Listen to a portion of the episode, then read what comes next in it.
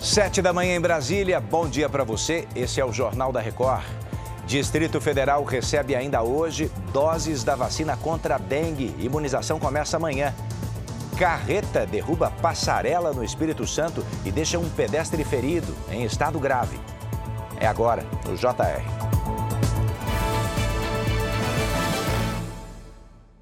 Oferecimento Bradesco. Caia na folia, mas não caia na cilada.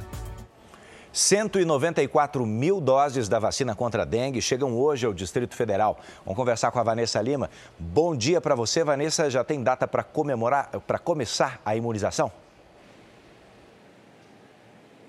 Já sim, bom dia, Edu. A vacinação está prevista para começar amanhã em pessoas entre 10 e 14 anos de idade. No total, o Ministério da Saúde espera a chegada de 568 mil doses da vacina ainda este mês. E logo mais, a Força Aérea Brasileira vai divulgar um balanço dos primeiros dias de atuação do hospital de campanha montado aqui no Distrito Federal. 54 mortes já foram registradas no país por causa da dengue este ano. Edu. Obrigado, Vanessa. Você vai ver agora uma imagem que é de impressionar, é de uma carreta que derrubou uma passarela na BR-101 no município de Linhares, no Espírito Santo. Essa carreta estava transportando duas retroescavadeiras. O motorista insiste em passar onde não devia, teto baixo demais, derrubou a estrutura. Um homem estava ali na passarela, ele bateu a cabeça e quebrou as duas pernas está internado em estado grave. A via foi interditada nos dois sentidos e o jornalismo da Record acompanha. Quem ainda não tirou o título de eleitor para as eleições de outubro tem exatamente três meses para regularizar a situação. E a Paula Viana está chegando ao vivo para explicar para a gente. Bom dia, Paula. Oi, Edu, bom dia a você, muito bom dia a todos. O prazo vai até o dia 8 de maio para pedir a primeira via, inclusive os jovens que completam 16 anos até o primeiro turno das eleições. Neste caso, o voto é facultativo, mas ainda assim é necessário fazer o cadastramento.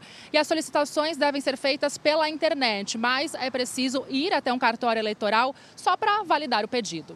Edu. Novos eleitores são bem-vindos, Paula. Obrigado pelos detalhes ao vivo com a gente. A Suprema Corte dos Estados Unidos começa hoje a analisar se Donald Trump pode ou não concorrer às eleições desse ano. Os juízes vão discutir se o ex-presidente americano teve influência na invasão do Capitólio em janeiro de 2021. Trump é suspeito de incitar apoiadores dele contra o resultado das eleições que terminaram com a vitória de Joe Biden, o atual presidente. Os juízes vão discutir com base na 14ª emenda americana, que diz o seguinte: qualquer cidadão que tenha participado de uma rebelião contra a Constituição não pode ocupar cargos públicos. Chega ao fim mais essa edição. Fique agora com as notícias da sua cidade. E você sabe, o Jornal da Record também está na sua plataforma de áudio, hein? Outras informações ao vivo com Mariana Godoy comigo às 8h40 no Fala Brasil. Então, ó, bora para a próxima.